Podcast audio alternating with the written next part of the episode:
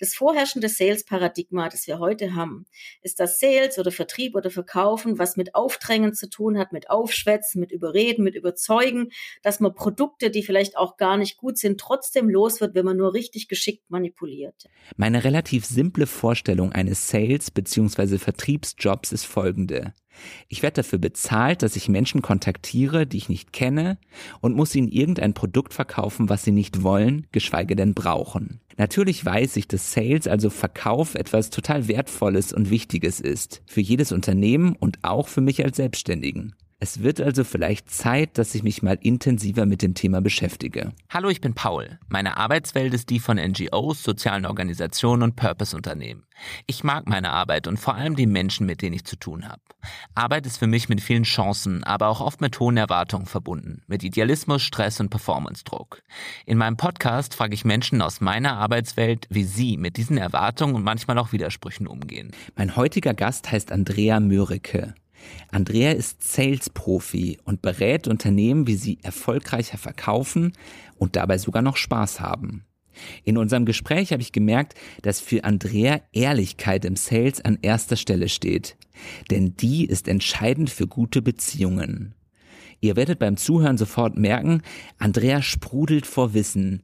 Deshalb ist diese Folge auch pickepacke voll mit Tipps für alle, die lernen möchten, besser zu verkaufen. Als erstes wollte ich von Andrea wissen, was sie eigentlich in den Sales-Bereich gebracht hat. Ja, die schiere Arbeitslosigkeit, muss ich ganz ehrlich gestehen. Also ich habe ursprünglich äh, ja internationale Politik studiert und wollte die Welt retten und zur UNO gehen oder zur OSZE oder von mir aus auch zur EU, um Völkerverständigung und Frieden und mehr Gerechtigkeit, äh, auch soziale Gerechtigkeit auf die Welt zu bringen. Und war auch immer stark engagiert bei, bei verschiedenen Vereinen, jahrelang. Das längste Engagement war über zehn Jahre bei Amnesty International in Italien und später auch dann in Deutschland, als ich schon angefangen hatte zu arbeiten. Aber trotz hervorragendem Universitätsabschluss ist nicht das eingetroffen, was ich gehofft hatte, dass jetzt äh, die Vereinten Nationen zu mir kommen und sagen, Mensch, Andrea, hilf uns doch, die Welt zu retten. Ja. Sondern obwohl ich mich da überall beworben habe und alle möglichen ähm, Auswahlverfahren äh, durchlaufen habe und auch viele Jahre lang ehrenamtlich für die OSZE als Wahlbeobachterin tätig war, hat es nicht geklappt, äh, in diesen Bereich zu kommen. Und irgendwann hat dann ähm, die Familie, die mich ja finanziert hat während des Studiums oder zum Großteil finanziert hat, gesagt, äh, jetzt brauchen wir aber eine Tochter, die auch mal selber Geld verdient. Und es war die Zeit Ende der 90er, als die IT-Branche kurz vor der 2000er Wende wahnsinnig viele Leute eingestellt hat aus allen Branchen, alles, was nicht bei drei auf dem Baum war, Soziologen, Politologen wie mich ähm, oder auch viele andere wurden in die IT-Branche aufgenommen und was da am nächsten lag, war natürlich das Thema Sales. Und ich war am Anfang, als ich dieses Jobangebot bekommen habe im Vertrieb, du hast schon selber gesagt, wird auch oft Vertrieb genannt, im Vertrieb einzusteigen in Berlin bei einer IT-Softwarefirma, habe ich gedacht, oh nee, verkaufen. Oh Gott, verkaufen. Da hat sofort geklingelt, Staubsauger, Verkäufer, Versicherungsvertreter. Ja. Ich hatte echt, boah, gesagt, oh nee, das will ich überhaupt nicht machen. Ne? Gut, ich war aber dadurch, dass ich arbeitslos war, halt gezwungen, es zu tun. Und so bin ich äh, in der IT-Branche, in den Software-Sales, im Business-to-Business-Bereich gekommen. Also ich habe Softwarelösungen verkauft an größere Unternehmen oder generell an Organisationen.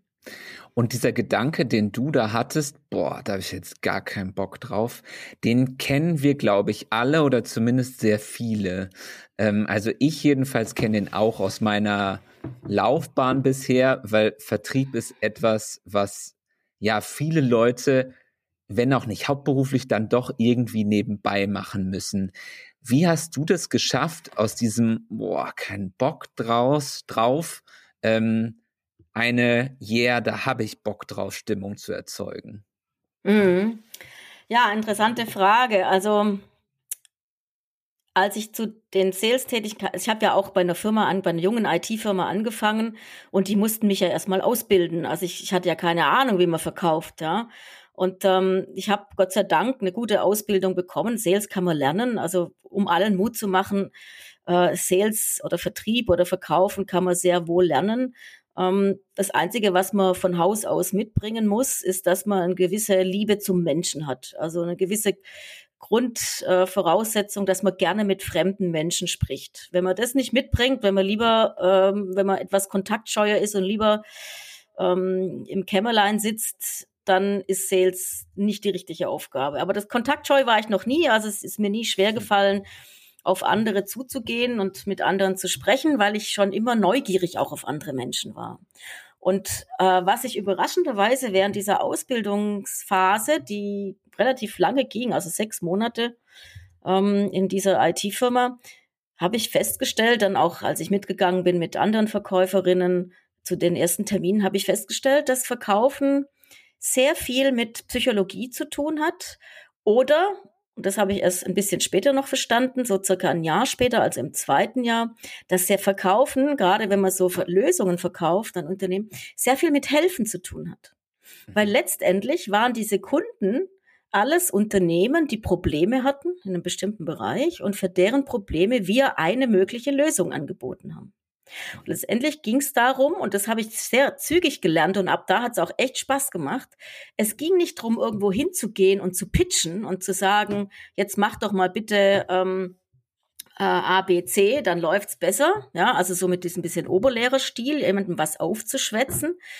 Sondern es ging darum, erst mal zuzuhören und zu verstehen, was haben die eigentlich für ein Problem und warum haben sie das Problem und was kostet sie eigentlich das Problem und, und wie könnte man das denn lösen? Und das hat mich recht früh darauf gebracht. Deshalb bin ich auch nach wie vor überzeugt, das ist auch der Grund, warum ich sehr erfolgreich im Sales war, ist, dass ich im Gegensatz zu anderen nicht gepitcht habe, also nicht irgendwo hin bin und dann losgepitcht habe, sondern dass ich erstmal versucht habe, in einen Dialog zu kommen, eine Beziehung aufzubauen und den anderen zu verstehen, was er eigentlich für ein Problem hat. Okay, also du hast gesagt, du hast verstanden, dass man den Kunden, den Kunden eigentlich eher Lösungen anbietet, als denen jetzt einfach irgendwas zu verkaufen. Ähm, würdest du sagen, du könntest als Sales-Profi mittlerweile jedes Produkt verkaufen? Nein, weil was dazu gehört, ist, dass du das, was du verkaufst, auch magst und dahinter stehst und davon überzeugt bist, dass es einen echten Nutzen und Mehrwert bringt. Ich könnte kein Produkt verkaufen, von dem ich nicht überzeugt wäre, dass es einen echten Mehrwert bringt. Beziehungsweise, selbstverständlich habe ich Taktiken gelernt in diesen vielen Jahren, wie man etwas verkauft. Aber das wäre nichts, wo ich auf lange Zeit erfolgreich sein könnte, weil der andere, dein Gegenüber, merkt immer unbewusst, ob er was von dir kauft, was ihm wirklich einen Mehrwert bringt, mhm. oder ob du es ihm geschickt durch psychologische Tricks und Manipulation ähm, auf, aufgezwungen hast, in Anführungszeichen. Und dann entsteht nämlich was, das kennen wir alle. Wir gehen irgendwo in ein Geschäft, ziehen uns ein T-Shirt an, der Verkäufer kommt und sagt, oh, das sieht aber toll aus, ah, das ist der letzte Schrei und bla bla bla. Dann kaufen wir dieses T-Shirt und gehen raus und empfinden so etwas wie Kaufreue. Und so wie man Kaufreue empfindet, geht man da nicht mehr hin. Das heißt, ich könnte vielleicht sogar auch, ich nehme jetzt mal das iPhone, äh, von dem, von dessen Wert ich nicht überzeugt bin. Ähm, äh, ich könnte jetzt auch vielleicht ein iPhone jemandem verkaufen, aber das wäre ein Aufschwätzen. Und ich habe im Laufe der 20 Jahre gelernt, dass wenn man ehrlich anderen Menschen helfen will, ihre Probleme zu lösen und ehrlich an deren Wohl ähm, ergehen im Sinne von an deren Nutzen interessiert ist und damit auch langfristig immer wieder Geschäfte mit diesen Menschen machen kann, dann darf man andere Menschen nicht manipulieren. Und es passiert sehr, sehr viel Manipulation im Sales, es passiert, passiert sehr viel Manipulation im Marketing. Wir kennen das von diesen Portale, ne? Du guckst dir irgendwo, keine Ahnung, einen Flug an oder ein Hotel und dann steht da nur noch drei Plätze verfügbar zu diesem Preis. Jetzt schnell ja. buchen oder andere 280 schauen sich auch gerade diese Unterkunft an. Das ist eine der klassischen Manipulationen. Das nennt sich die, die Scarcity Manipulation. Also es gibt nicht genügend davon. Mhm. Die andere ist diese Zeitmanipulation. Jetzt schnell nur noch bis zum. Ja, das sind so die, sagen wir mal, so die offensichtlichsten Manipulationen, die jeder von uns erkennt. Aber es gibt natürlich noch viele, viele subtile Arten zu manipulieren und das finde ich unethisch. Das habe ich schon immer als unethisch empfunden ähm, und finde das nach wie vor als unethisch und man muss es auch nicht machen, um erfolgreich zu sein. Und gleichzeitig kann man ja schnell auf diesen Gedanken kommen, wenn man jetzt, also man kann ja auch ein gutes Produkt haben und kriegt es teilweise einfach nicht, nicht verkauft und hat dann ein bisschen Zeitdruck, will irgendwie noch ja ein paar Tickets oder ein paar Produkte halt loswerden. Und dann denkt man sich, ach, dann schreibe ich jetzt mal noch eine Mail. Hm, ach, es gibt noch ein paar freie Plätze in der Veranstaltung oder ein paar freie Plätze in dem Training. Da würdest du sagen, hey, das ist, wenn es gelogen ist, dann geht es einfach nicht. Lass das sein. Also ich bin davon abgekommen. Ich habe das natürlich auch gelernt und solange ich auch angestellt war oder ich, ich hatte, wir hatten auch eine eigene Firma. Ich habe 2007 auch eine eigene Open Source Software Firma gegründet zusammen mit Kolleginnen und Kollegen. Ähm, natürlich kenne ich diese Situationen. Du hast Umsatzdruck, du hast Zeitdruck, du willst unbedingt noch was verkaufen. Ähm, und dann fängst du an äh, zu sagen, ja, es gibt jetzt eine Preisänderung oder es gibt nur noch wenige Plätze, dabei ist noch der komplette Kurs frei das ist, ich finde ich, ich empfinde, ich bin froh, dass ich es nicht mehr machen muss. Ich empfinde es als unethisch. Es muss natürlich jeder mit sich selber vereinbaren. Auf Dauer kommt es eben raus. Weißt du, wenn du Leuten sagst, oh, meine Kurse sind immer so voll und äh, ich, ich habe so viele Kunden und äh, dann stimmt aber irgendwo dein Umsatz nicht oder du merkt an deinem Verhalten, dass es schon irgendwie drängt, dass du jetzt mal wieder was verkaufst, dann kommt es raus. Lügen haben kurze Beine. Der andere spürt es irgendwann und dann wirkst du dann bist du einfach nicht authentisch und ehrlich. Und das merkt der andere und das kostet dich Vertrauen. Und Vertrauen ist sehr, sehr wichtig, gerade wenn man etwas verkauft, das man nicht anfassen kann oder das man nicht sofort anfassen kann, ja? wo man nicht reinbeißen kann. Ich war neulich in der Situation, ich habe ein Fundraising-Training designt, ähm, von dem ich ziemlich überzeugt war, dass ich das, dass das gut ist. Es war ein Online-Training und ich hatte keine Anmeldung und ich stand dann ein paar Tage oder es war ungefähr eine Woche vor dem Training, dachte ich mir, okay, jetzt muss ich eine Entscheidung treffen, sage ich es jetzt ab oder versuche ich nochmal eine Sales-Offensive. Wie würdest du in so einer Situation, ich meine, du hast jetzt natürlich nicht alle Infos von meinem Training und so, aber hast du da so ein, zwei Tipps, was man dann macht? Ähm, ist es dann, ja, gibt es da so, ein, so eine Art äh, Erste Hilfe, Sales-Paket dann noch, wenn es wirklich auch drängt? Also der, der Drang, den machst du dir ja selber. In dem Moment, wo du sagst, ich habe hier ein Training, es hat sich noch keiner angemeldet, ist die Frage, was kostet sich denn das einfach zu verschieben, einen neuen Termin aufzusetzen? Also ich mache das selber mhm. so, ich habe ich hab selbst ja auch so Online-Kurse, ähm, sowohl Zahl, welche, die man zahlen muss, also längere Programme sozusagen, als auch hin und wieder mal so eine Schnuppersession, eine kostenlose. Und da, ja. da passiert es mir schon auch, dass sich nicht genügend Leute anmelden. Und ganz ehrlich, Paul, warum melden sich nicht genügend Leute an? Weil ich einfach zu wenig in Anführungszeichen Werbung dafür gemacht habe, ja. Also weil ich einfach zu faul war, selber genügend äh, äh, drüber zu reden oder Akquise zu betreiben, da können wir gerne nachher noch drüber sprechen. Fakt ist, was, wie ich mit dieser Situation umgehe, die ich auch habe natürlich, ist, dass ich dann, wenn ich zum Beispiel, ich, ich setze mir immer ein Mindestmaß an Teilnehmerinnen. Ja, ich sage, es müssen irgendwie mindestens vier sein, ja, damit es auch ein bisschen zur Interaktion kommt, ja. Und wenn ich die vier nicht erreiche, weil ich halt geschlampt habe, weil ich halt nirgendwo gepostet habe, ja, weil ich gedacht habe, ja Gott, wird, schon, wird sich schon von selber füllen, was natürlich nicht stimmt, dann, dann, dann wenn ich nur ein, zwei habe, dann kontaktiere ich die und sage, schaut mal, ich habe nicht genügend, ich bin da ganz ehrlich und offen, ich sage, ich habe nicht genügend Teilnehmer, ich würde es gerne absagen, du darfst dich jetzt entscheiden, entweder ich mache, also zum Beispiel bei so einer kostenlosen Session, ja, dann biete ich dann den ein, zwei Teilnehmern an, dass ich mit ihnen einfach ein kurzes persönliches Gespräch führe als Trost oder dass sie sich einfach dann beim nächsten Termin anmelden. Mhm. Also ich okay. gehe damit offen um. Oder bei den Bezahlten ist es so, dass wenn ich zum Beispiel ähm, nur drei Teilnehmer habe, aber vier brauche, damit sich von den Kosten her auch deckt, dann mache ich manchmal Folgendes, dass ich damit auch sehr offen umgehe, dass ich alle drei anschreibe und sage, liebe Leute, ich habe leider keinen vierten Teilnehmer gefunden. Ich brauche aber zur Kostendeckung eigentlich noch den vierten Teilnehmer oder die vierten Teilnehmerin. Wollen wir uns das irgendwie durch vier teilen? Jeder gibt noch ein bisschen was dazu. Klappt nicht immer, klappt manchmal. Mhm. Ich würde noch mal gern auf das, auf den Typ vom von Sales Manager, Managerin zu sprechen kommen, weil ich wirklich viele Leute auch kenne, die sagen, boah, da habe ich keine Lust drauf und das widerspricht einfach so meiner Persönlichkeit, dass ich Leuten ein Produkt verkaufe. Mhm. Ähm, was, was glaubst du, woran liegt es, dass das so viele Menschen nicht machen wollen? Ja, die vielen Menschen haben recht, wenn sie das aktuelle oder das vorherrschende Sales-Paradigma damit verbinden. Also erstmal kurz ein Paradigma um, um das nochmal zu klären, Paradigma ist eigentlich ein Zusammenspiel aus Prozessen oder aus Praktiken oder aus Mindsets, ja, die die Menschen automatisch bei Default annehmen als richtig, ohne darüber nachzudenken, ja, so. Und wenn man das vorherrschende Sales-Paradigma, das wir heute haben, ist das Sales oder Vertrieb oder Verkaufen, was mit Aufdrängen zu tun hat, mit Aufschwätzen, mit Überreden, mit Überzeugen, dass man Produkte, die vielleicht auch gar nicht gut sind, trotzdem los wird, wenn man nur richtig geschickt manipuliert, ja. Das ist, das ist Teil dieses Sales-Paradigmas. Und deshalb bringt es natürlich auch mit sich, dass alle oder ganz viele, wenn sie an Verkaufen oder Sales oder Vertrieb denken, denken dran denken an das, was ich vorhin selber gesagt habe, an so einen Staubsauger, Verkäufer oder Versicherungsvertreter, die heute übrigens auch nicht mehr so agieren wie noch vor zehn Jahren. Und dass die ein Totquatschen, ja. Ich bringe mein Lieblingsbeispiel, als ich nach Berlin gezogen bin, 99, brauchte ich eine Haftpflicht und eine Hausratsversicherung für die, für die Miete der Wohnung, für den Mieter. Der Vermieter wollte das sehen.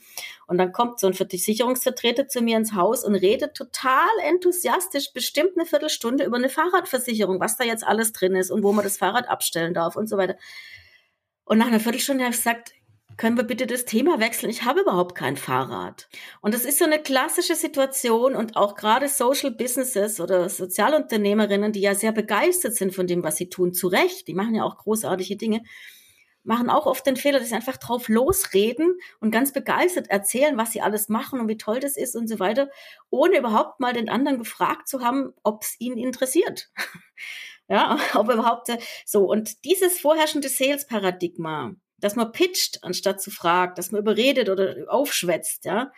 Ähm, das führt dazu, dass der andere, das Gegenüber, also der, der Kunde, der potenzielle Kunde ja auch schon so tief in diesem Paradigma drin ist, dass er ja selber schon sagt, ja, was wollen Sie mir jetzt verkaufen und wie viel kostet es?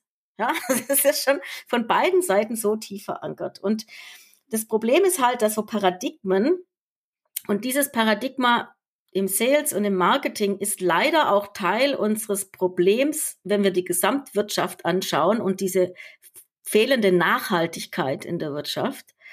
Ähm, dieses vorherrschende Paradigma ist halt äh, ein Problem, weil innerhalb, wenn man sich innerhalb dieser Denkweise und dieses Paradigmas bewegt, dass ich nur genügend Marketing und Sales und clever genug machen muss, um etwas verkauft zu bekommen, egal ob das tatsächlich ein sinnvolles Produkt ist oder nur wieder irgendein Consumer äh, Zeugs, das, das nur unsere Ressourcen, unsere Kostbaren verbraucht, ja, dann kann ich, wenn ich mich innerhalb des Paradigmas bewege, dann macht es auch alles Sinn, wie wir uns da verhalten. Und Sales Manager, die ihren Vertriebsmitarbeitern dann Druck machen und sagen, ah, jetzt kommt Quartalsende, jetzt musst du noch mal verkaufen und das sind jetzt deine Verkaufsziele und du musst so und so viel erreichen und sowas. Das ist alles normal und natürlich innerhalb dieses Paradigmas. Und das Problem ist, du kannst so ein Paradigma auch nicht den Leuten ausreden, weil das ist was, wo wir auf Autopilot geschaltet haben. Das ist das, was wir mit Sales verbinden, als Käufer und als Verkäufer. Und das ist wie so ein Paradigma, ist wie so ein, jetzt muss ich noch einen kleinen Witz dazu erzählen, wie so ein Fisch. Kennst du das mit dem, da schwimmt so ein alter Fisch im Meer umher und trifft auf zwei junge Fischleins. Du lachst wahrscheinlich, okay. kennst du schon. Und, ähm, ja, nee, kenne ich nicht. Erzähl. Sagt der alte Fisch, sagt, Hey guys, how's the water today? Und die zwei jungen Fischlein schwimmen weiter und nach einiger Zeit sagt der eine Fisch zum anderen Fisch, What is water? Also die sind schon so in ihrem Wasser drin, dass sie das Wasser gar nicht mehr als Wasser wahrnehmen. Und so ist es mit dem Paradigma. Ja. Man ist so in diesem Sales-Paradigma drin, dass das was mit Überzeu Überzeugen und Überreden zu tun hat und dass es nur darum geht, was willst du mir jetzt verkaufen und wie viel kostet es, dass es ganz schwer ist, da rauszukommen. Und deshalb haben viele Leute sagen, boah, das ist gar nichts für mich. Interessant ist aber, das muss nicht so sein und man kann es auch ganz anders machen. Kann das sein, dass dieses Paradigma auch sehr durch männliche Verkäufer geprägt wurde? Ja. Hat, hat, hat Sales, gibt es ein männliches Sales und ein weibliches Sales, mal ganz pauschal so gesprochen? Hm. Das ist eine sehr interessante Frage, die hat mir so noch niemand gestellt und so habe ich auch noch nie drüber nachgedacht. Aber was ich schon beobachtet habe, ich habe ja auch viele Jahre lang als Sales Manager immer wieder männliche und weibliche Verkäuferinnen oder Verkäufer eingestellt. Es gibt schon so ein paar Unterschiede. Also ähm, ohne es zu pauschalisieren, weil es gibt natürlich äh, immer auch sehr weibliche Männer und auch sehr männliche Frauen, ja, was man, wenn man sich das so ja, einordnen ja. darf. Aber was so typisch ist, äh, dass ähm, Männer im Sales äh, oft ein sehr selbstbewusstes Auftreten haben und das auch sehr sportlich sehen. Die sehen das so als sportliche Herausforderung. Schaffe ich das jetzt, was zu verkaufen oder nicht? Ja, sowohl ihren Kolleginnen und Kollegen gegenüber als auch dem Kunden gegenüber. Es ist wie so eine sportliche Herausforderung, ähm, hier äh, zu pitchen und, äh, und gut zu verkaufen und da erfolgreich auch abzuschließen und dazu ein Stück weit zu brillieren. Ähm, mit einem recht großen Selbstbewusstsein und man muss dazu sagen, auch auf Kundenseite haben männliche Verkäufer oft den Vorteil, dass sie eher als kompetente, fachlich kompetente Experten oder Berater wahrgenommen werden. Ja, so. Auf der anderen Seite sind Männer oder männliche Verkäufer öfters blind, was die Gesamtsituation anbelangt. Also es fehlt ihnen ähm, die Kompetenz zu verstehen, in welcher Situation sich der oder die andere befindet. Und hier sind Frauen sehr stark. Frauen gelingt es durch eine gewisse Empathie und Einfühlungsvermögen und auch durch die fehlende Scheu zu fragen, gelingt es besser, die Person, mit der man äh, kommuniziert, zu verstehen, zu, die Situation zu verstehen, in der sich das Unternehmen oder die Organisation befindet und auch die persönliche Situation desjenigen oder derjenigen, die entscheidet, zu verstehen. Es gelingt Frauen oft besser, auch das in Unternehmen ja sehr oft, gerade in großen Unternehmen, vorherrschende politische, innenpolitische Spiel zu verstehen und dementsprechend auch niemanden zu übersehen, sondern die Leute einzubinden. Sie haben aber, und das ist ihr Nachteil, sie werden oft nicht als kom fachlich kompetente Ansprechpartnerin von dem Gegenüber wahrgenommen. Das heißt, sie haben oft eine also sie sind sehr, sehr, also Männer sind sehr stark im Aufreißen, stärker als Frauen. Frauen sind sehr stark in der ganzen Phase, wo es um Qualifizieren des, des, des, der, der Situation des anderen geht. Männer sind dann wieder sehr stark in der Argumentationsphase, weil sie da eben auch fachlich eher kompetent wahrgenommen werden. Und beide sind gleich gut oder schlecht nachher in der Verhandlungsphase, also in der letzten Phase. Zu den Phasen kommen wir gleich, aber oder jedenfalls ein bisschen. Ähm, ich habe ein bisschen mitgeschrieben jetzt, was du so an Eigenschaften genannt hast, die es braucht. Und ähm, ich habe Zuhören erstmal jetzt notiert, verstehen, Fragen stellen, empathisch sein und die mhm. Situation des Gegenübers analysieren können. Willst mhm. du das so unterschreiben? Siehst du noch ja. andere Eigenschaften, die es braucht, wenn man im Sales tätig sein will? Du hast die wichtigsten genannt. Also mehr, mehr, mehr, mehr Fragen Zuhören als Reden. Also man muss äh, gut zuhören können, gute Fragen stellen können, ähm, den Mund halten können, also nicht so viel reden, verstehen, den anderen verstehen, wirklich gut auch rückfragen, habe ich richtig verstanden das? Also wirklich sicherstellen, dass ich es gut verstanden habe. Empathie hilft da auf alle Fälle. Ähm, was auch noch hilft, ist ein Stück weit Kreativität, gerade wenn es nachher ähm, in die Abschlussphase geht zur, oder in die Verhandlungsphase geht, um Lösungen zu finden. Kreativität ist da bestimmt äh, auch noch gut. Aber was man wirklich mitbringen muss, also um das auch nochmal, um diesen Mythos zu entkräften, dass man ein Sales-Talent sein muss, ein Vertriebstalent oder ein geborener Verkäufer, das ist Quatsch. Man kann alles lernen. Wichtig ist, dass man andere Menschen mag. Das ist das Einzige, was man mitbringen muss. Man darf, man muss so eine Grundsympathie gegenüber Fremden oder, oder gegenüber anderen Menschen, so ein Grundinteresse an dem anderen Menschen mitbringen. Den ganzen Rest kann man lernen. Was sich noch als Mindset bewährt hat, gerade im ethischen Sales, den, für den ich ja nun schon seit ein paar Jahren, seit ich in dieser Branche der Social ähm, Entrepreneurs unterwegs bin, ähm, was sich da bewährt hat, ist, dass man sich selber eben als Helfer versteht und immer äh, sich die Frage stellt, okay, wie kann ich den anderen heute unterstützen? Und das kann auch was Kleines, Persönliches sein. Keine Ahnung, der hat jetzt gerade erzählt, der geht Skifahren und du warst gerade auch Skifahren und du schickst ihm irgendwie einen Tipp zum besten Hotel in deiner Gegend oder sowas. Ja? Also, dass man immer, dass man wirklich sich als Helfer des anderen sieht. Hast du einen Sales-Kanal, den du bevorzugst? Ich denke jetzt an Telefonieren, E-Mails schreiben, auf einer Messe stehen. Das sind so die Beispiele, die mir jetzt in den Kopf kommen. Hast du da was, wo du sagst, boah, das ist so meine Leidenschaft, das mache ich so am liebsten? Also mir sind am liebsten persönliche Gespräche, was sich ja heute in die Zoom-Sessions verlagert hat, also Online-Gespräche, wo man sich sieht und miteinander spricht. Das sind für mich die, die, mein liebster, persönlich am liebster Kanal, weil ich auch ein sogenannter, ähm, es kann Verkäufer auch einteilen in, in bestimmte Typen und ich gehöre zum Typ Beziehungsverkäufer. Ja? Also ich bin jemand, der mhm. sehr stark, dem es sehr wichtig ist, dass den anderen zu respektieren und zu verstehen und ihm wirklich zu helfen, die beste Entscheidung zu finden. Und das sind die sogenannten Beziehungsverkäufer. Und ähm, das ist so mein Ding und deshalb ist der persönliche Kontakt für mich äh, das, was, was am besten funktioniert, was ich am liebsten mache, wo ich mich am liebsten wohlfühle, weil ich da am besten auf den anderen eingehen kann. Aber die Frage, wenn du die generell stellst, das hängt natürlich davon ab. Also eine Messe ist eigentlich kein guter Ort, um was zu verkaufen. Eine Messe ist ein guter Ort, um neue Kontakte zu bekommen, was manche Leute im Marketing verorten, andere im Vertrieb verorten. Also Messen sind gut, um neue Kontakte zu knüpfen, aus denen sich dann eventuell Geschäftschancen ergeben können. Ja. Ähm, E-Mails sind gut, um mal was vor- oder nachzubereiten. Ja.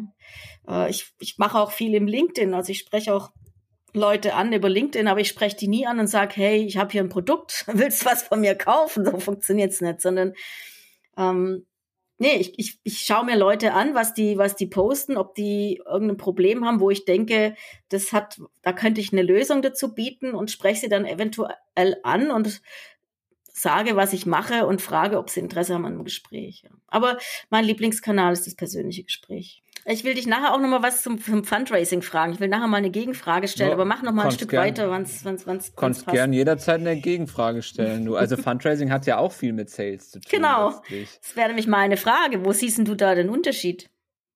Zwischen Sales und, und äh, Fundraising ja. ganz klein, wenn dann eigentlich nur, weil Fundraising ist letztlich auch Sales für die soziale Sache würde ich sagen. Also mhm. ähm, ich bin ja vor allem im gemeinnützigen Bereich aktiv und ich verkaufe ja letztlich auch gute Projekte, gute Ideen, gute Aktivitäten ähm, für ja Sachen, die sich jetzt aber, also ich verkaufe die in Form von Spenden dann oder Fördermitteln und jetzt nicht äh, nicht mit einer Bezahlung, sage ich mal. Aber ich äh, finde mich da ganz stark drin wieder. Also das hat ganz viel Sales und Fundraising geht da ganz stark in eine Richtung. Ja. Und was würdest du Leuten sagen, die gute Fundraiser werden wollen? Was müssen die mitbringen? Was macht einen guten Fundraiser aus? Ich finde, Leidenschaft ist da, ja, es, mhm. es, klingt immer so pauschal, so platt irgendwie, aber es ist fast das Wichtigste. Deshalb äh, finde ich auch eigentlich, dass man am allerbesten für das eigene Thema, wirklich für die eigene Leidenschaft fundraisen kann. Also ich bin ja jetzt mhm. freiberuflich selbstständig. Ähm, mache ich Fundraising und ich merke, also ich bin mittlerweile, gehe ich immer mehr dazu über, ähm, die Organisation so zu beraten und zu empowern, dass sie das selbst machen können. Weil wenn mm, das ein mhm, genau. Externer genau. für die macht, das ist, niemand kann das so überzeugt machen wie die selbst. Ja.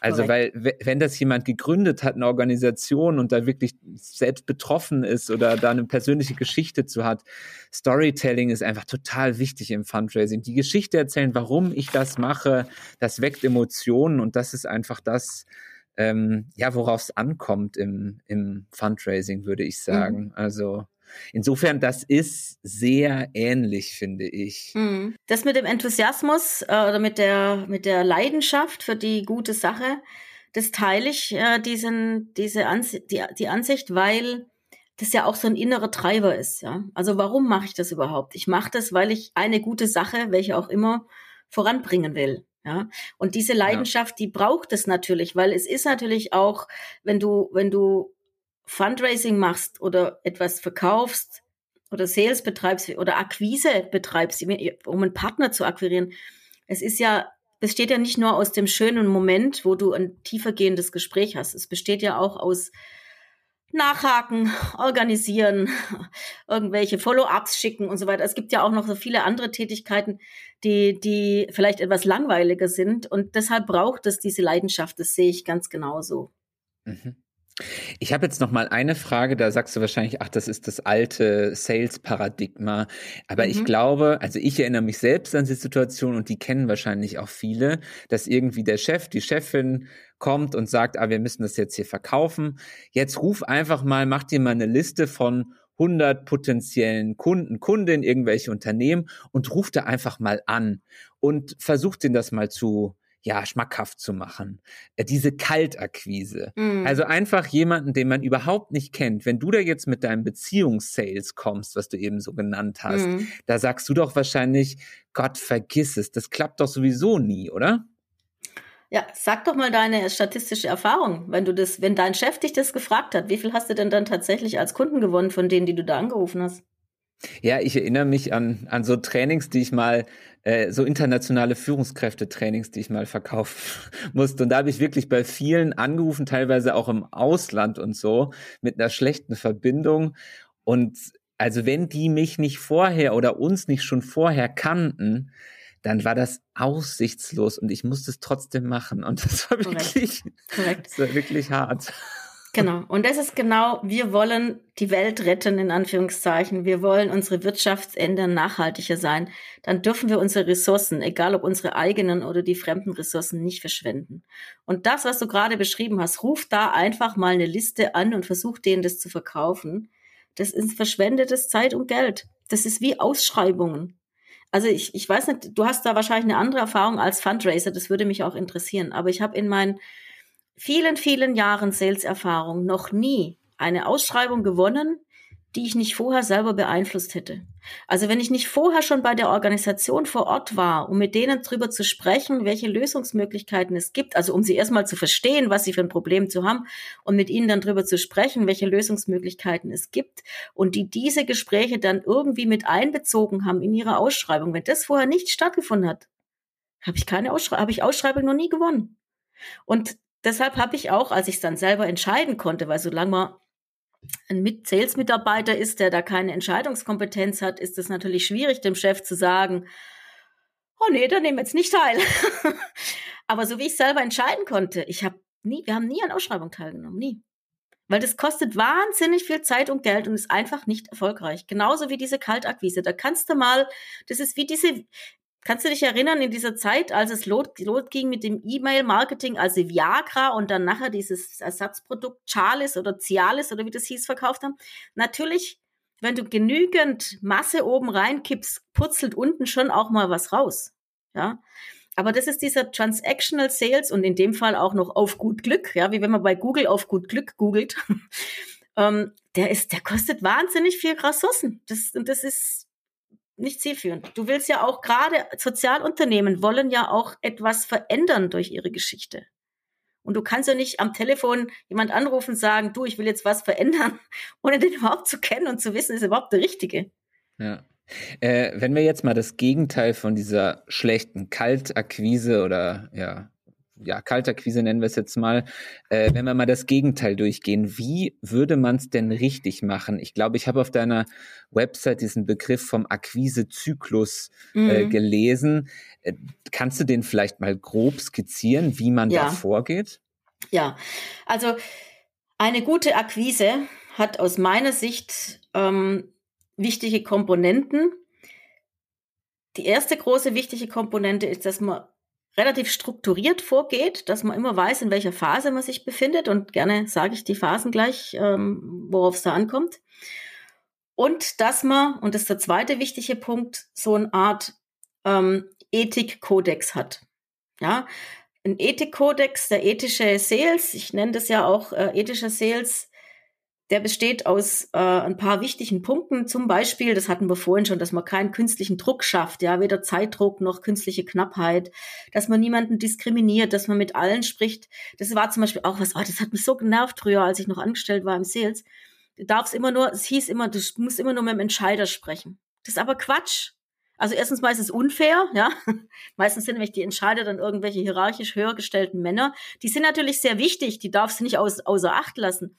Aber Entscheidungen werden heutzutage ja sowieso immer von mehreren Menschen getroffen. Da gibt es Influencer, da gibt es äh, äh sozusagen Bewerter. Also es gibt verschiedene Rollen im Unternehmen, die einen gewissen Einfluss auf die Entscheidung haben, bevor dann ein Entscheider entscheidet. Ja, also deshalb auch diskriminieren niemand. Das, nur weil jetzt jemand eine hierarchisch niedrigere Stellung hat oder vielleicht nur eine Frau ist und kein Mann, verdient diese Person genauso viel Zeit und Aufmerksamkeit und Respekt bei deinem Verstehen, bei deinem ähm, Prozess des Verstehens der Interessen und Hintergründe des anderen. Ja.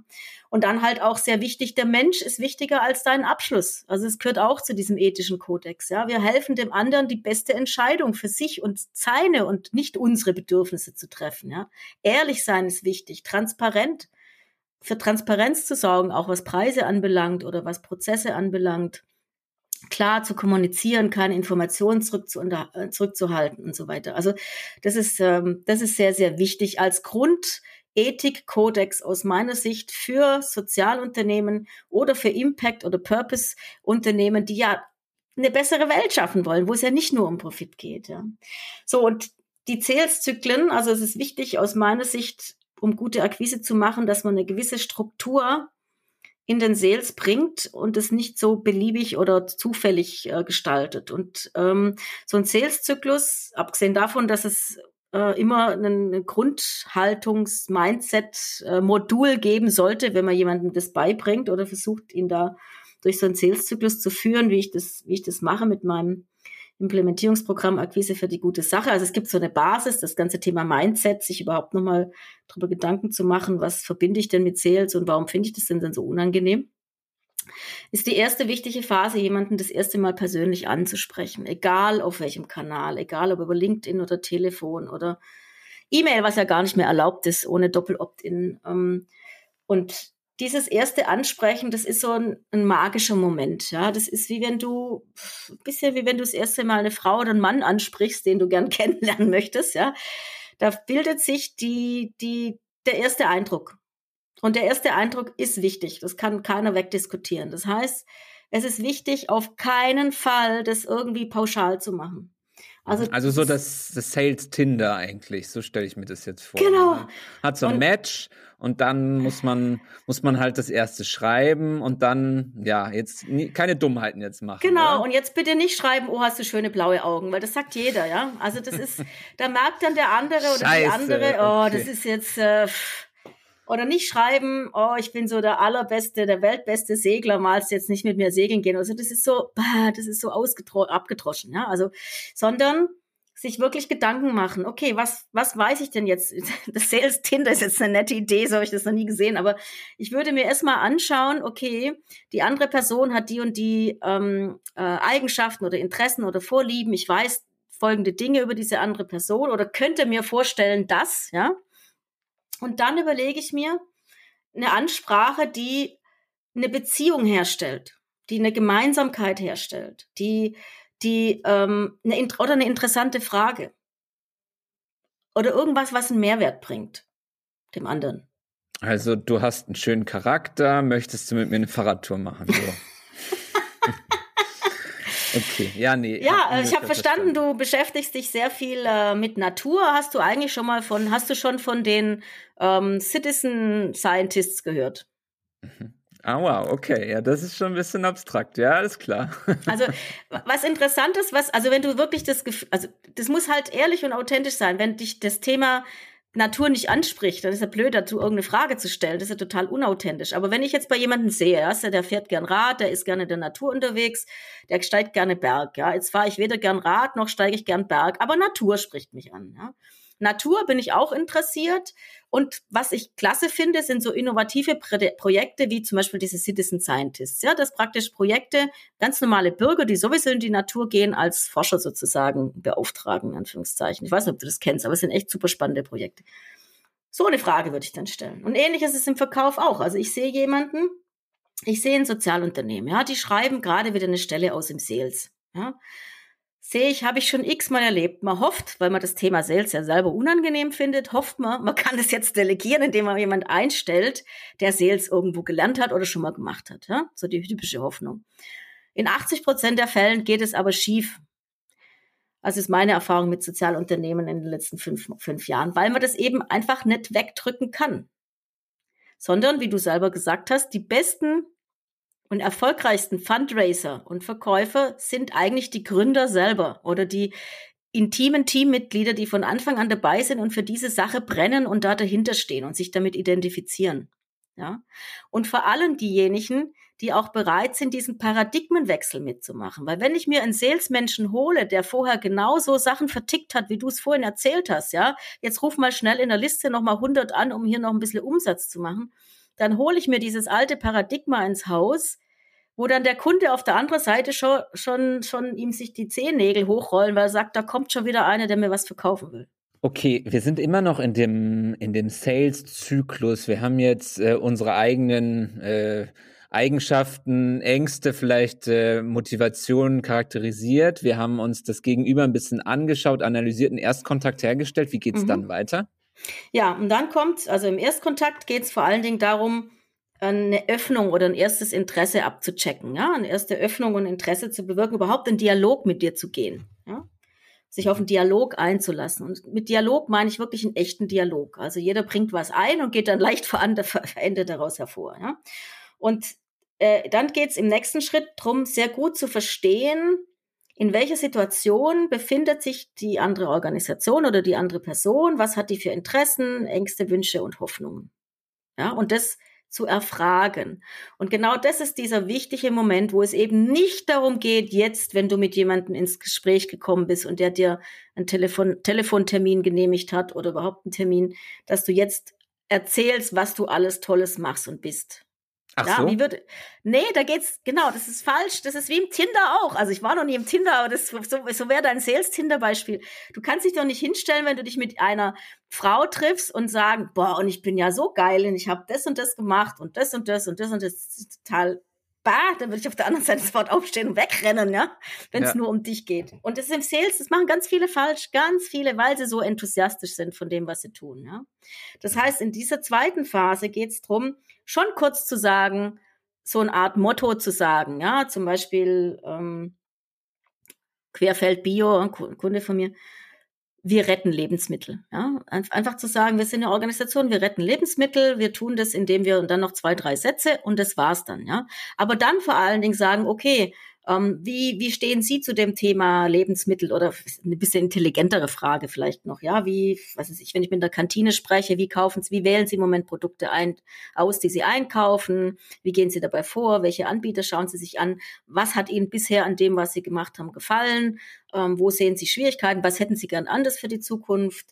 Ähm, wären Sie sich bereit anzuhören, wie wir das machen? Und also erstmal Fragen stellen, verstehen, wo steht der andere, ist der glücklich, ähm, was, was würde er gern anders haben in der Zukunft und zu schauen, passt das mit dem, was ich mache? Und erst dann, und jetzt kommen wir zu der dritten Phase, selber Fakten, Argumente, was auch immer zu liefern, damit der andere die für sich beste Entscheidung treffen kann, ihm Lösungsvorschläge zu machen, zu sagen, schauen Sie, wir machen das so und bieten das mit den und den Vorteilen, die Sie ja gerade selber genannt haben. Andere machen das so. Das wäre auch eine Option für Sie.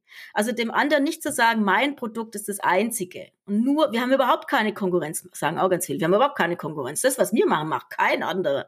Richtig vielleicht.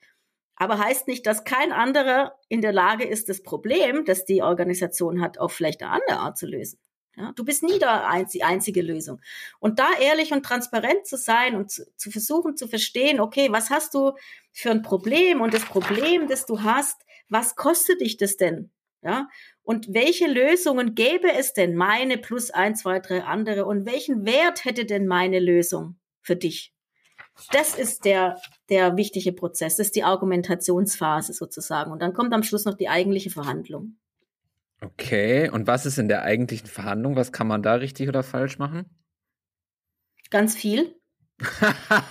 ja, in drei Sätzen, ja, das ist nochmal ein eigenes Thema eigentlich, ne? Aber worauf kommt es da dann an in der Verhandlung? Mhm. Auch hier ist es wieder ganz wichtig, dass der Mensch ein Stück weit im Mittelpunkt steht und äh, du den Mensch auch von der Sache trennst. Also dass du nie den anderen, mit dem du verhandelst, irgendwie als Gegner siehst oder als Bösen, der dich jetzt irgendwie im Preis runterhandeln will oder als als als Gegner, ja, sondern dass du immer freundlich zu diesem anderen Menschen bist und ihn einfach als jemand siehst, der ein legitimes Interesse hat, das nun mal von deinem eventuell differiert, ja, was zum Beispiel den Preis anbelangt, ja, dass du das klar trennst. Das Zweite ist, dass du dich nicht auf, dass du so spät wie möglich dich über Positionen unterhältst. Position, ein Preis ist eine klassische Position, ja, fünf oder zwei Euro, dass du so lange wie möglich über Interessen sprichst.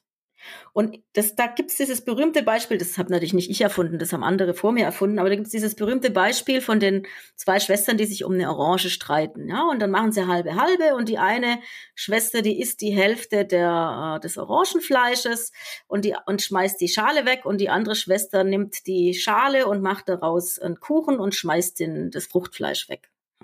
Hätten Sie sich mal vorher über die Interessen, was Sie eigentlich mit der Orange machen wollen, unterhalten, hätte die eine die komplette Schale und die andere die komplette Fruchtfleisch bekommen. Das heißt, solange wirklich über eigentlich das Interesse, das dahinter steht, sprechen, so spät wie möglich über Position. Dann ist immer wichtig. Ich, mhm. Und wenn ich jetzt, wenn ich jetzt, wenn wir uns dann aber, wir unterhalten uns irgendwann ja doch über die Position. Mhm. Und wenn ich einfach zehn will und die Person will einfach nur drei Zahlen, was machen wir denn dann? Ja, es Dann muss begründet werden. Ja, es mhm. muss begründet werden. Warum willst du zehn und die andere nur drei? Ja, sehr gute Leistung. Äh, das Produkt gibt's nirgendwo anders so. Und ähm, ja, ich habe auch noch 20 andere in der Pipeline, sonst würde ich halt die nehmen, weil die ja, die würden es mir zahlen. Ja, das ist ja schon wieder, das ist schon wieder, äh, das ist schon wieder Manipulation. Das ist schon wieder nicht ethisch. Nein, Nein verdammt, okay. Das ist nicht ethisch, das ist Manipulation, das ist ja auch nicht wahr. Was du brauchst bei jeder Verhandlung ist, du brauchst einen Plan B. Du musst dir für dich selber überlegen, okay, was ist das, was ich als Mindestes haben will? Ja. Und dafür brauchst du einen Grund für dich und es spricht überhaupt nichts dagegen, den auch transparent zu machen. Ja. Und das heißt, wenn du, du brauchst einen Plan B, der, ähm, auch durchaus kommunizierbar ist. Und bei dieser Haltung bleibst du dann. Ja? Das heißt, für dich erstmal, den, den sagst du nicht von Anfang an, aber du sagst, du sagst irgendwann, ähm, es gibt einfach für mich bestimmte Dinge, äh, auf die kann ich nicht verzichten. Ich erkläre ihnen gerne warum. Und äh, darunter geht's dann einfach nicht. Und jemand anders kann nicht sagen, er will einfach drei, weil er nur drei Zahlen will. Wenn er nur drei Zahlen will, dann muss man fragen, okay, erstens, haben Sie in Zahlungsschwierigkeiten? Können wir nicht einfach später zahlen? Haben Sie ein Budgetproblem? Können wir uns woanders her ein Budget holen? Und da geht es jetzt wieder um die Kreativität. Das, was ich vorhin meinte, was wichtig ist, auch ist Kreativität. Also gemeinsam Alternativen entwickeln. Was könnte es denn für Alternativen geben, mit denen wir beide leben können, damit unsere Interessen, über die wir ja vorher schon länger gesprochen haben, befriedigt werden? Und dann ist natürlich auch immer wichtig objektive Kriterien. Also gerade bei Gehaltsverhandlungen ähm, du brauchst äh, objektive Kriterien, die du mitbringen kannst, oder, oder auch bei Mietpreisen, wenn wir jetzt mal mit über Mietwohnungen oder sowas denken, gibt es ja einen Mietspiegel. Sowas gibt es ja bei Gehältern auch. Es gibt ja auch bei Gehältern so Tabellen, wo man je nach Branche und nach Position oder nach Alter bestimmte Zahlen sieht, ja, ähm, dass man einfach auch objektive Kriterien mitbringt zur Verhandlung. Das ist die gute Vorbereitung ist auch hier alles. Also gute Vorbereitung ist auch beim Verhandeln wie bei allen anderen Punkten, die wir oder Sales-Zyklen nee, wie sagt man, Phasen im Sales-Zyklus, die wir beschrieben haben, ist die gute Vorbereitung 80 Prozent des Erfolgs. Wann gibst du einen Kunden, einen potenziellen Kunden oder eine potenzielle Kundin verloren? Wann sagst du, den kriege ich nicht mehr an Bord hier? Hm, das mache ich sehr früh. Ähm, ich, ich versuche sehr früh, also ich versuche sehr früh die Kriterien zu identifizieren. Also mein, wo stehe ich zu identifizieren, habe ich überhaupt eine realistische Chance auf einen Abschluss oder nicht? Und äh, dazu gibt es bestimmte Indikatoren, die man sich anschauen kann im, im Sales. Und ich versuche das so früh wie möglich zu machen, weil es ist wahnsinnig teuer, jemandem zu lange hinterher zu laufen. Und das ist ein großer Fehler, die, diese Angst vor dem Nein. Also die Angst ist einer der teuersten Fehler im Vertrieb, ist die Frage zu stellen, kommen wir zusammen oder nicht? Aus Angst davor, dass der andere sagt, nein, wir kommen nicht zusammen. Das ist deshalb so teuer, weil du dann Zeit, Energie äh, investierst in etwas, was du nicht gewinnen kannst. Und diese Zeit geht dir verloren, weil du in der Zeit andere Kunden hättest gewinnen können, wo du eine bessere Chance gehabt hättest.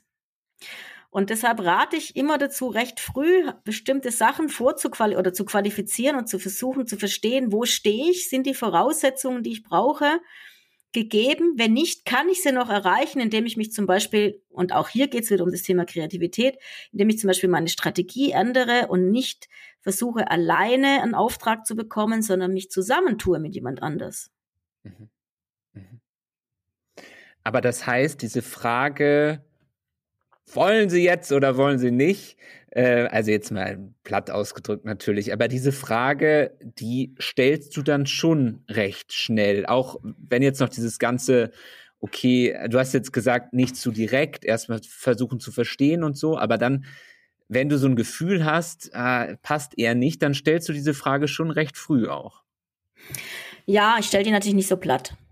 Also, ähm, ja, habe ich verstanden. Also es ist ja, ja so, du kennst es bestimmt auch vom Fundraising, Paul. Wenn du ähm, im Gespräch merkst, der andere hat, also es, man muss unterscheiden zwischen Einwänden und Ausreden.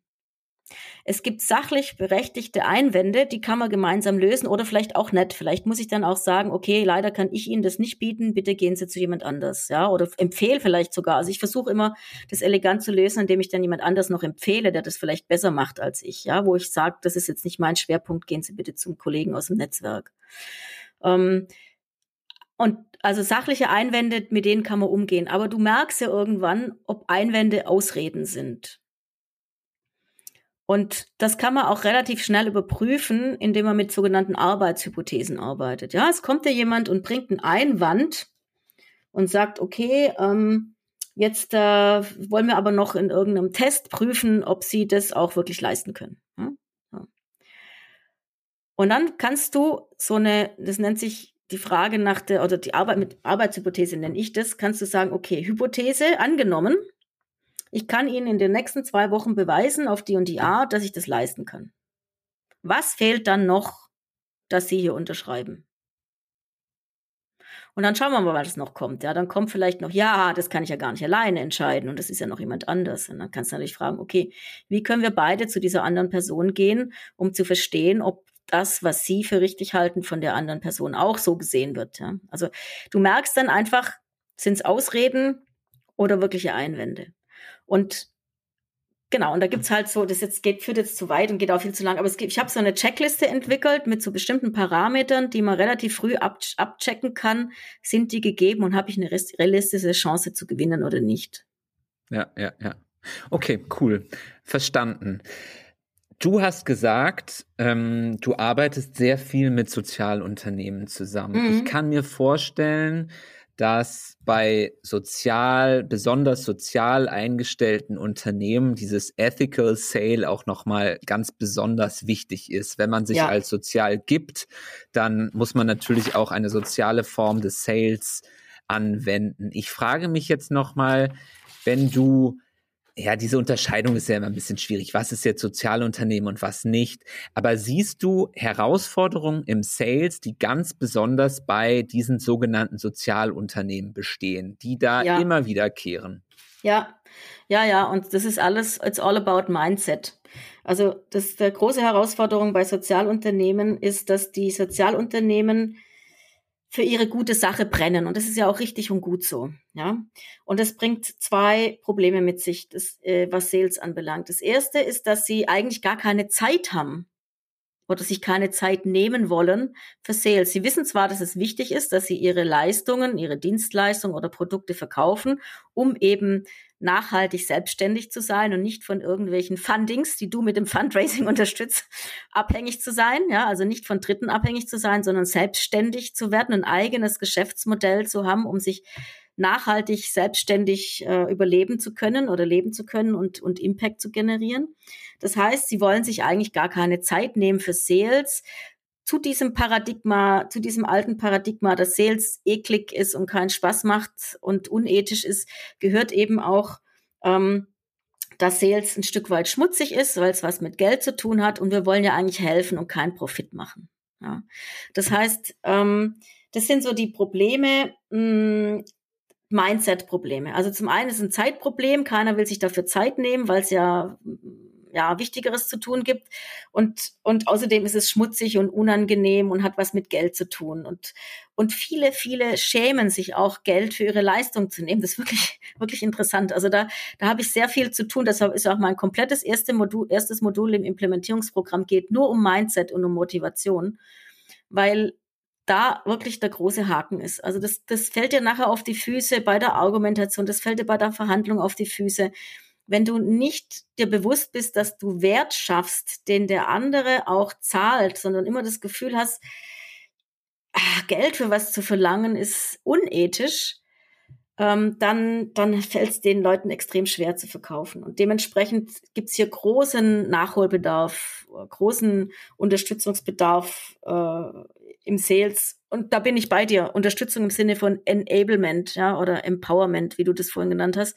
Und nicht im Sinne von, ich ersetze jetzt den Sales für andere. Das mache ich gar nicht. Ich unterstütze nur, dass die Unternehmen dorthin kommen, die Sozialunternehmen, ähm, dass sie dieses alte Sales-Paradigmen loswerden und einen neuen ethischen Sales, der sich als Unterstützer, als Helfer sieht, damit der potenzielle Kunde die für sich beste Entscheidung treffen kann, dass wir zu diesem Paradigma kommen. Und da gibt es viel, viel Mindset-Arbeit zu tun.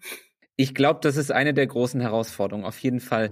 Ähm, meine, also du bist jetzt, du hast deine Leidenschaft, so wie ich das verstehe, gefunden im Sales für Sozialunternehmen. Also du machst mhm. Sales und du hast dich auf Sozialunternehmen spezialisiert. Mhm. Glaubst du, dass das für dich, Andrea, ist das die Tätigkeit, die du die nächsten 20 Jahre weitermachen willst? Oder kann es sein, dass Andrea, wenn ich dich in zehn Jahren anrufe, du was ganz anderes machst? Also das kann ich mir nicht vorstellen, dass ich was ganz anderes mache. Ich habe für mich diesen, das ist für mich die schönste Zeit, berufliche Zeit meines Lebens im Moment, weil ich die das, was ich ursprünglich wollte, du erinnerst dich ja an den Anfang unseres Gespräches. Ja, ich wollte ursprünglich die Welt zu einem besseren Ort machen. Deshalb habe ich Politik studiert und bin dann ja eigentlich nur in die Wirtschaft gerutscht, abgerutscht aus ihrer Arbeitslosigkeit. Habe dann ja auch selber eine Firma gegründet, weil Unternehmertum ich an sich als einen Wert empfinde. Ja, ich komme auch aus einer Unternehmerfamilie.